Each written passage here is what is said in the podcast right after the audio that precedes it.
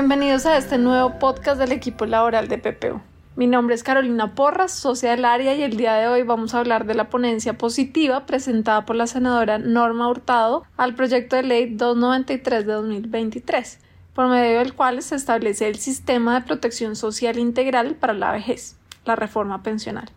Este proyecto de ley 293 presentado por el Gobierno el 22 de marzo de 2023, se encuentra en segundo debate en la plenaria del Senado de la República. Aún así, la senadora Norma Hurtado, miembro del partido de la U, luego de adelantar conversaciones consensuadas con expertos, académicos, ciudadanos y actores del sistema pensional, propuso las siguientes modificaciones a este proyecto de ley. Primero, la reducción del umbral del pilar contributivo. La senadora propuso que esta reducción pase de tres salarios mínimos a 1.5 como monto razonable de cotización al componente de prima media.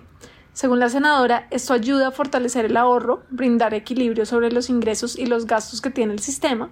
garantizar el pago de pensiones, atender la situación demográfica y reducir aún más los subsidios a quienes no lo necesitan. 2. En cuanto al pilar semicontributivo, el gobierno había propuesto que las personas que estén afiliadas al sistema, pero que a la edad de 65 años no hayan cumplido con los requisitos para acceder a una pensión contributiva, habiendo cotizado al sistema, podrán acceder a un beneficio económico otorgado por el gobierno, financiado por el presupuesto general de la nación, sin embargo, la senadora Norma Hurtado propuso que este pilar semicontributivo tenga aplicabilidad desde los 62 años para los hombres y 57 años para las mujeres. Tercero,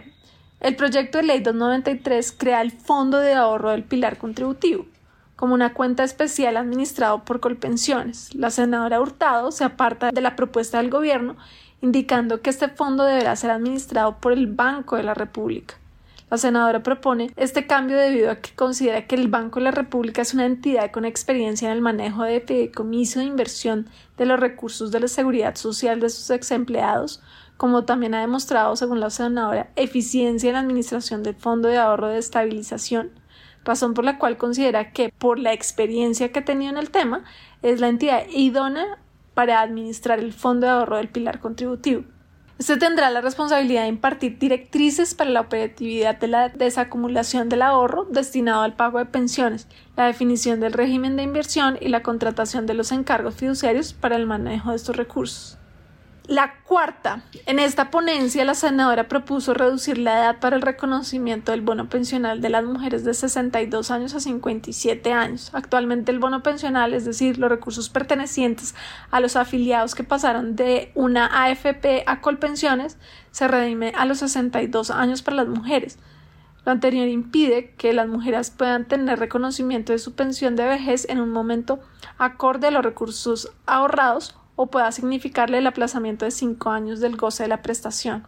Quinto, la senadora Hurtado propone incluir una obligación a Colpensiones, la cual consiste en adelantar una reestructuración organizacional que le lleve a tener estándares internacionales de gobierno corporativo y buena gobernanza, aplicando buenas prácticas de transparencia frente a los afiliados, en ese sentido, la senadora indica que Colpensiones deberá tener comités asesores compuestos mayoritariamente por miembros en calidad independientes que recomiendan a la Junta Directiva y al Comité Directivo políticas y decisiones para tener control y hacerle diligente seguimiento en gobierno corporativo, auditoría y riesgos acorde a las disposiciones de la Superintendencia Financiera de Colombia y las buenas prácticas internacionales.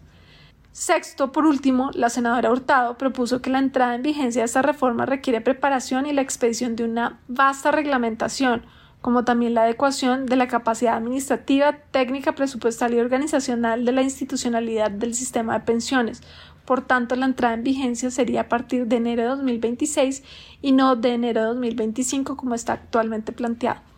Esperamos que este podcast del equipo laboral de PPU haya sido de su interés y esperamos encontrarlos conectados próximamente en una nueva edición.